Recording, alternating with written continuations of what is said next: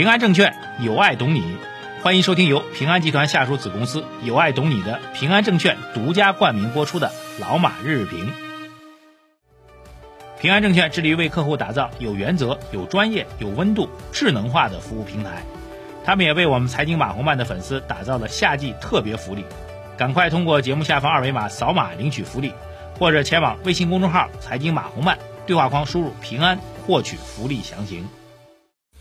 好，各位老马日评的听众朋友们，二零二一年的十月十二号，今天是周二啊。节目一开始来看一下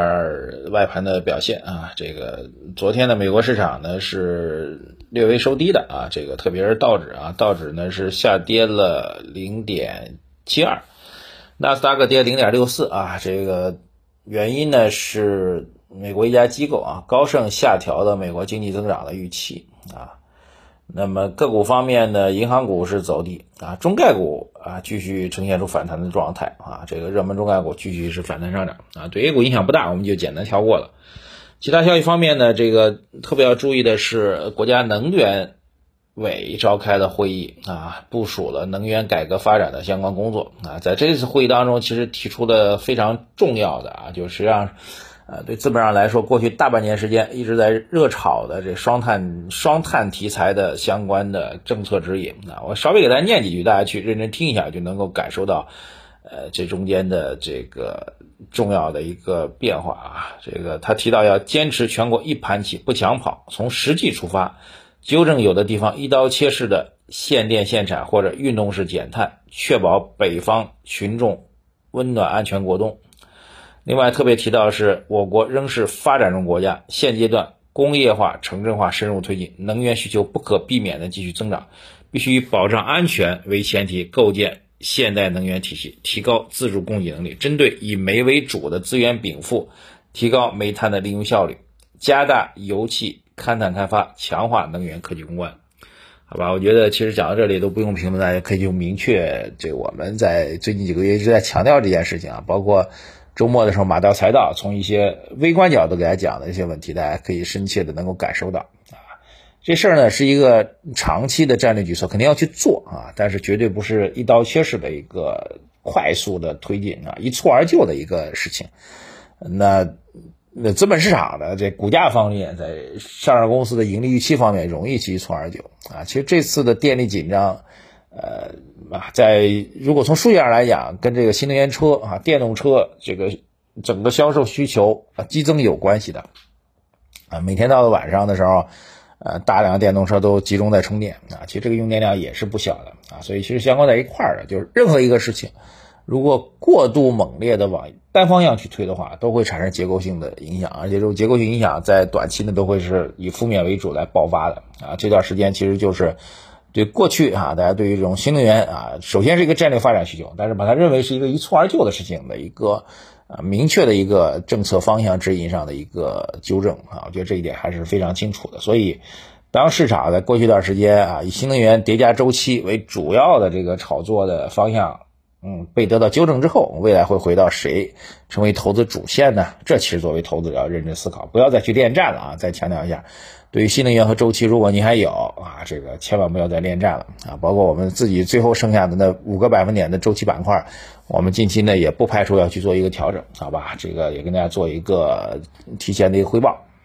好，消息面上啊，这个今天重点讲一下房地产啊，房地产其实是两条消息，一条消息呢实际上是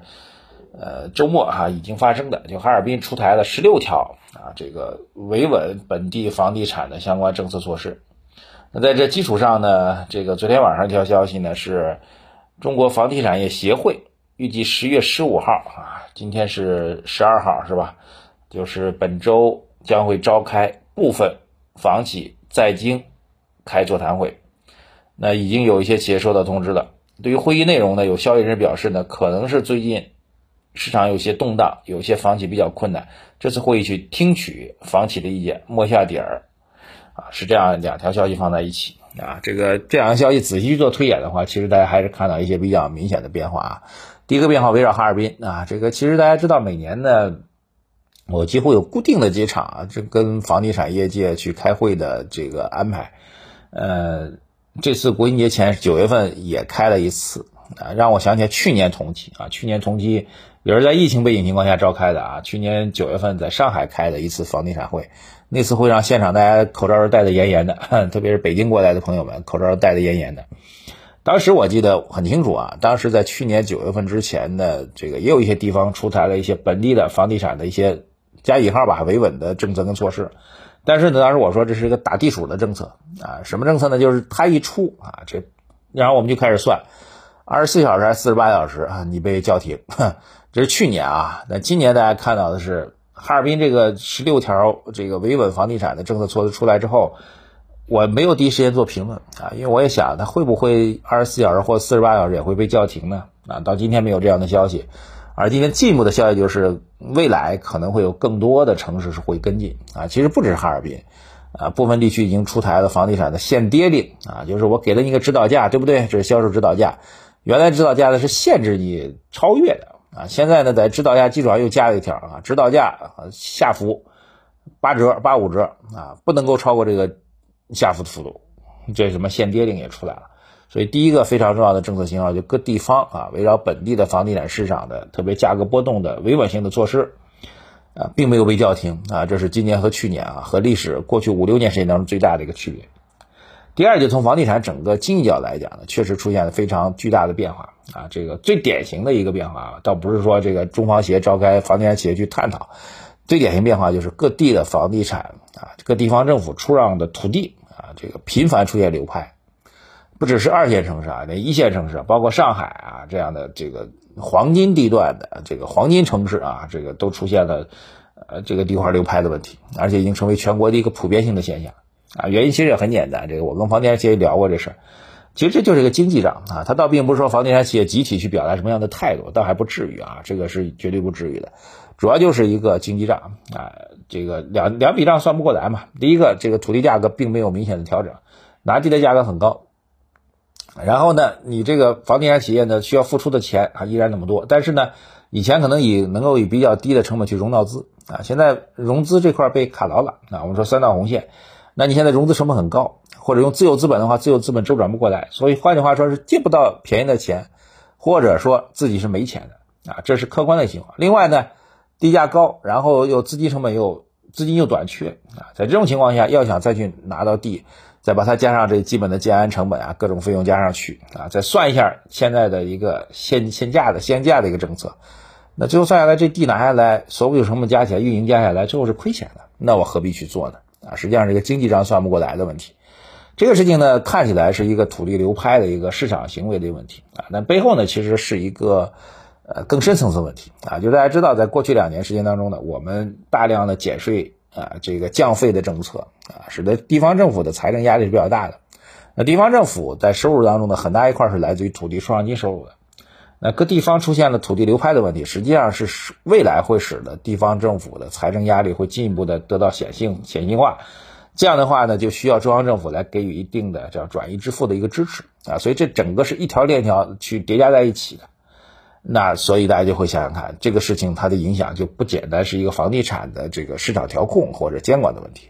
所以结合以上两大变化，我们对于整个房地产市场看法如下啊，各位不要仅听到一点啊就认为啊马波认为房地产要大涨啊，不是啊，坚决不是，绝对不是啊。第一个重要点啊，房住不炒的政策基调是不可能变化的。所以房子，如果各位还要问我要不要买房子，很简单一点啊，这个房子作为一个投资品啊，作为一个金融属性。已经被彻底摘除掉，它一定是一个消费属性啊，这一点我觉得政策基调是绝对不会变的。房地产一定是一个消费属性。呃，前两天碰到几位朋友啊，还在上海参与某个豪宅的摇号啊，我还问他，我说买那么大的房子，占用资金量那么大，这个目的什么？他说房子可以保值增值啊。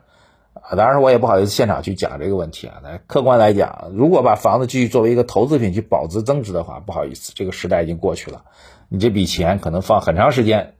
增值谈不上，保值就更难说了哈。如果保值的话，那它的收益可能还不如买银行理财产品啊。这是第一个要讲的，所以千万不要再把房作为一个投资品去参与了。第二个其实要讲的就是对于房地产整个市场来说，我们认为基于政策层面的这个边际的优化应该是会到来了啊。这边际的优化呢，并不意味着把这个杠杆啊重新给你放开，这是不可能的啊。但是，呃，围绕着给予房地产市场的。龙头的优势企业一些正常的合理的利润空间啊。我觉得，因为现在地价哈，这个出让是地方政府定的，售价啊，这个现价呢，全国也有一个这个从上到下的一个监管措施啊。这两个价格稍微松一点，给予地好的房地产企业一定的正常的良性的生存空间，我觉得这个应该是未来整个边际政策去做优化和调整最重要的一个看点。房地产企业现在其实自己心态已经调整好了。你说让他赚暴利，他们现在已经不希望 做一个项目能赚什么暴利了。但是给他正常的、良性的生存空间，他们还是需要的。因为房地产企业最重要点就是地啊，他不拿地，并不是说他不想拿地啊。房地产企业如果真的不拿地的话，那真的是玩完的啊！没有地，这企业就没有未来。房地产企业肯定是需要拿地的，只是这笔账要能算得过来，合理的利润空间，他们就会去拿，哪怕并不是暴利，只是微薄的利润空间，他们就会去拿。所以这块的利润。空间打开之后，房地产企业还是会进入到一个良性发展的状况。这问题所有的扣都解开了。第三个就是房地产企业一定在做个股投资的时候，一定要注意个股的风险啊。这个三道红线也好，有没有资金融通的背景也好，这个嗯，这个包括国资也好，这些都是会成为重要的投资标的。就总结一下啊，这个房地产行业这个经历了。二十多年的狂飙之后啊，现在确定无疑的进入到一个新的发展的时代啊。过去的既有的高速发展、高利润的时代已经彻底告别了，它会回到一个低利润、靠规模、靠精细化经营、靠品牌优质管理的一个新的时代。对于投资者来说啊，两个点：不要再把房地产当成一个投资品了，不要再把房地产当成一个投资品了，重复无数遍啊。然后，房地产整个的股价已经充分的吸纳了这些利空效应。好的公司现在具有一个长期的稳定的一个投资价值，但这种投资价值也不要过度的理解为它会暴涨的价值。我们认为只是合理回归的机会，现在也是比较大的啊。所以说把它作为一个长期的低估值品种，回归到合理价值回归的一个角度来讲，依然具有比较明显的资本上投资价值。但是切莫去压住个股，这才是一个理性的投资逻辑，好吧？感谢各位收听啊！关注我们的微信公众号，我们几项福利依然提供给大家啊！这个今天呢会有一份我们新的研报会推给大家。另外呢，各位关注我们的微信公众号，我们的思想会啊，这个升级也在进行当中。各位可以在微信公众号“财经马后曼”首页底部对话底部对话框输入“升级”两个字来获取我们的思想会的服务链接啊。另外，我们的这个投资组合啊。加了我们低估值板块投资组合，各位透过微信公众号“财经马红漫”首页底部对话框输入数字二零二零八八来获取。谢谢大家，再见。股市有风险，投资需谨慎。以上内容为主播个人观点，不构成具体投资建议。